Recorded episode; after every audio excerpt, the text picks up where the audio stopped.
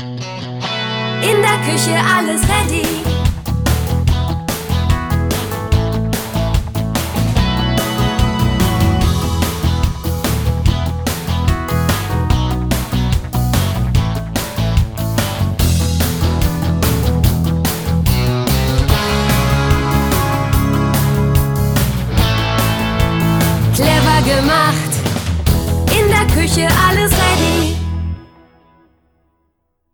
Hallo und herzlich willkommen bei den Küchenflüsterern, dem Podcast rund ums Thema Küche kaufen. Philipp von Ready Küchen ist wie immer bei mir und wird alle Fragen beantworten zum Thema Küchenfronten. Hallo Philipp. Ja, moin Sascha. Sag mal, Philipp, welche Küchenfronten gibt es eigentlich? Da gibt es eine ganze Menge. Und bevor wir jetzt uns mit der Oberfläche beschäftigen, finde ich, sollten wir erstmal hinter die Tür gucken oder in die Tür vielmehr. Was ist denn da so drin? Ja, da gibt es nämlich genau zwei Oberflächen. Es gibt einmal die Holz, äh, die Spanplatte.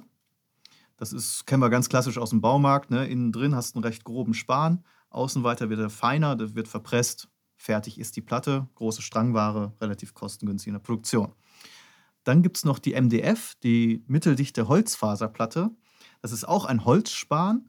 Der wird allerdings kleiner geschreddert und mit mehr Druck verpresst und bildet nachher dadurch mehr eine Oberfläche.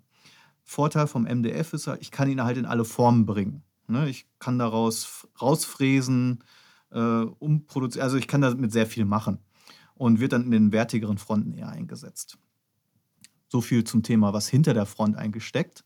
Ähm, dann würde ich ganz gerne loslegen mit den Frontoberflächen. Wir machen es so, wir erklären von unten nach oben, ich sage mal Preiseinstieg bis absolut, was ist Oberklasse, Das hört sich gut an, ja. ne? was, ist der, was ist die S-Klasse Die S-Klasse unter den Fronten. unter den Fronten. Dann fangen wir an, bitte. Ja. Im Preiseinstieg, der Bestseller auch direkt, ist das Thema Melamin. Melamin ist eine recht einfach produzierte Tür, muss man fairerweise sagen. Ist ein, ist ein harzgetränktes Papier.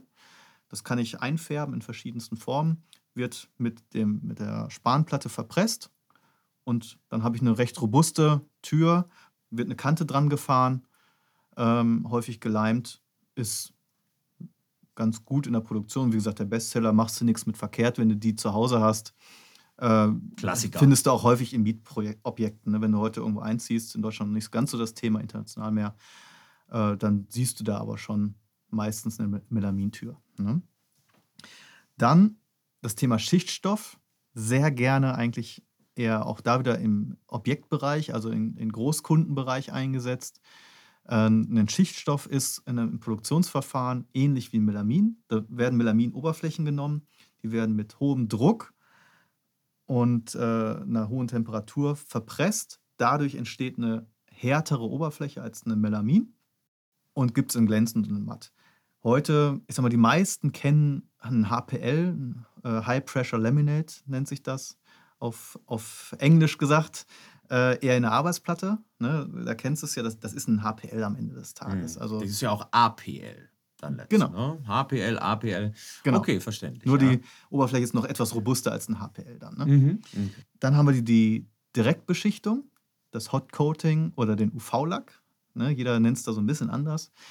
Am Ende des Tages ist es eine, eine Trägerplatte, meistens aus Melamin, die wird genommen, die wird lackiert, relativ einfach, in, in, in langen Straßen wird die lackiert, eine, eine große Platte, dann wird die zugeschnitten auf das gewünschte Frontmaß, bekantet und dann habe ich eine recht einfach produzierte, aber schöne Oberfläche, weil sehr gleichmäßig durch das Lackieren, äh, in matt oder in hochglänzend und macht zu den Preiseinstieg. Die ist so ein bisschen schuld daran, sagen wir mal, dass Folie auf dem absteigenden Ast ist in den letzten Jahren. Folie war früher die, früher heißt, ich sag mal bis vor zehn Jahren ungefähr, so die, die kostengünstigere Alternative zum Echtlack, Mhm. matt und glänzend. Äh, Folienfronten kamen da auf und waren dann zum ersten Mal gerundet, anstatt mit einer geraden Kante. Das wirkt schon mal ein bisschen geschmeidiger. Und ich kann halt relativ einfach hochglänzende Oberflächen kreieren. Ja. Äh, Folie hat für mich einen so einen kleinen Nachteil, muss man auch fairerweise zugeben. Man muss bei der Pflege sehr Acht geben. Ne? Also keinen robusten, nicht mit dem Schwamm draufgehen, das sehe ich dann schnell. Ne? Diese Schlieren, klassisch, ähm, da muss man so ein bisschen aufpassen. Deswegen Auch da wieder die Weiterentwicklung ins Lacklaminat hinein. Lacklaminat ist auch wieder eine Folie, allerdings diesmal eine PET-Folie. PET, vielleicht hast du schon mal gehört, ist die Colaflasche Ja. sozusagen. Oh ne? ja. Mhm. Die setzen sowas sehr stark ein. Äh, und dieses PET ist halt robuster als eine Folie.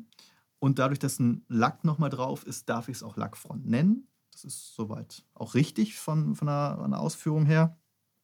Und der wesentliche Vorteil vom Lacklaminat gegenüber einer, einer Folie insbesondere ist nicht nur die höhere Robustheit, sondern auch die Farbechtheit. Ne? Ähm, die, der Hersteller garantiert mir, ein, dass er den gleichen Farbton nachliefern kann. Weil sich eine, eine Folie oder auch andere Oberflächen, ich sag mal, jeder kennt das von seinem Auto. Ne? Mhm. Wenn du ein Auto fünf, zehn Jahre draußen stehen hast, der Matt wird, wird matter, bleicht aus. Das passiert bei, bei Folien, bei Holzern, da passiert das. Die ver verändern sich durch das UV-Licht der Sonne, das ist normal.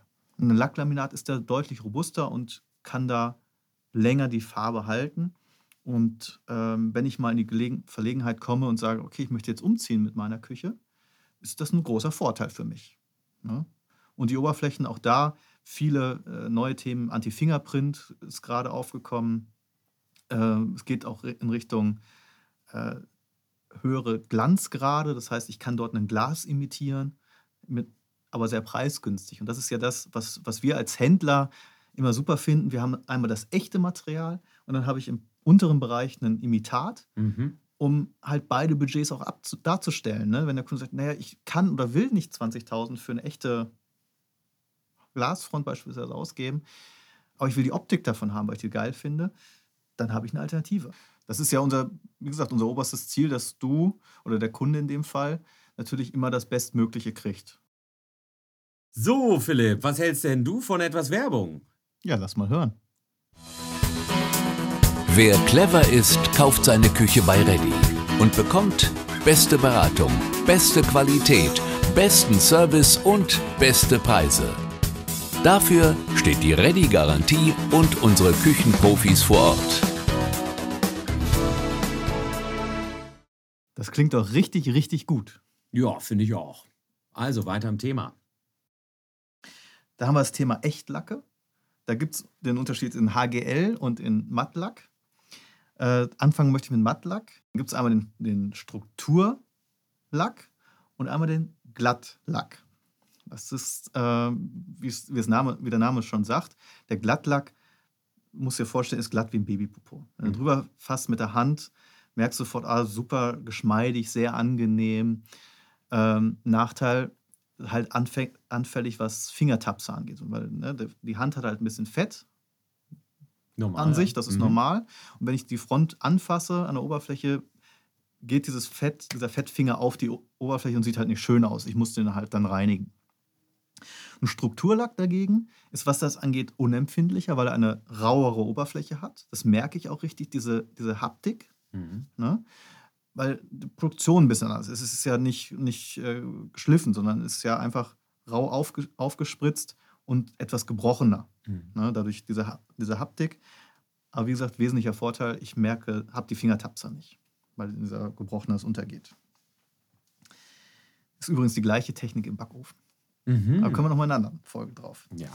Lackhochglanz dagegen ist das lange Zeit das bärtigste gewesen, was wir auch am Markt gehabt haben. Ähm, ist in der Produktionsprozess sehr ähnlich wie ein Lackmatt. Einziger Unterschied natürlich, irgendwann kommt ein Hochglanzlack drauf und eine Hochglanzfront, Lackfront wird geschwabbelt, wie es so schön heißt. Ne? Okay.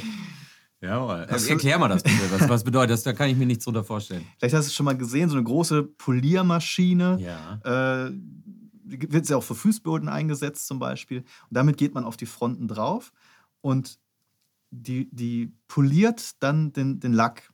Hat folgende Effekte. Die Poren werden geschlossen Mhm. durch das Polieren. Dadurch wird die Oberfläche robuster noch. Mhm. Ne? Und dadurch, dass es mehrere Schichten Lack sind, die aufeinander kommen, kann ich, wenn ich einen leichteren Kratzer in der Oberfläche habe, kann ich das wie beim Auto auch, kann ich das die erste Lackschicht, sag ich mal, abschleifen lassen, neu polieren und dann habe ich wieder eine optisch gleiche Tür, wie ich sie vorher habe. Ich kann diese Front also reparieren, was ich bei vielen anderen nicht kann. Ne? Wenn, wenn eine Folie beispielsweise einmal kaputt ist, ist sie kaputt. Das ist durch, das Thema dann. Ne? Mhm. Bei, Lack, bei Lacken gibt es auch so kleine Lackstifte für, kann ich das dann ausbessern und habe keinen Schaden. Ja? Mhm. Habe dann immer wieder eine schöne Küche, sieht super aus, sehr robust, ist was für den, der sagt, okay, ich möchte auch ein bisschen Geld investieren, weil es Handarbeit häufig auch noch, Mhm. Mhm. ne, wird in Handlackierungen gemacht. Gibt es auch äh, in allen Farben. Ne, da kann ich wirklich dann nach RAL NCS aussuchen. Da können wir dann ein bisschen spielen im Studio. Kreativität laufen lassen. Sehr Super, gut, ja. genau. Dann kommen wir in, in die, ja, die, die, die schönen Echtthemen rein, so langsam. Das Furnier Okay. ist eine Echt, Echtholztür. Ne? Du musst dir vorstellen, ein Baum wird genommen und wird geschält. Mhm. Wie du deinen Spargel schälst, so schält man einen Baum. Und dort entsteht dann eine, eine Deckschicht von zweieinhalb Millimetern starkem Furnier. Da gibt es immer eine A- und eine B-Seite. Eine A ist logischerweise die bessere Seite. Eine B-Seite brauchen wir als Gegenzug, weil jede Tür arbeitet, oder jedes Holz arbeitet ja. Ne? Und dadurch, dass wir eine, auf der Rückseite das gleiche Material oder ein ähnliches Material aufbringen wie auf der Frontseite, bleibt die Tür relativ gerade. Ja? Bei Furnier ist das halt dann, wie gesagt, die B-Seite auf der Rückseite. Und die Oberfläche wird dann gewachst, geölt, lackiert oder naturbelassen, je nachdem, welche Form ich ihr geben oder welche Farbe ich ihr geben möchte. Ne, da gibt es viele Spielereien. Ist im eher oberen Bereich auch wirklich anzusiedeln, weil es, wie, wie du dir vorstellen kannst, natürlich auch viel Arbeit dahin zu Absolut, kommen. Ne? ja. Und Das- ein immens individuelles Produkt. Ne? Ich kann nicht entscheiden, wo mein Astloch ist. Ja. Ne? Ja, Das- Na- Naturholz. Das ist Natur. ne? Das ist Ja, Natur ja, pur. ja. Ne? In anderen, es gibt ja auch dort ein Imitat. Das ist im Endeffekt ein Druckbild. Hm. Das wiederholt sich auf einer Länge von 2,50 Meter ungefähr.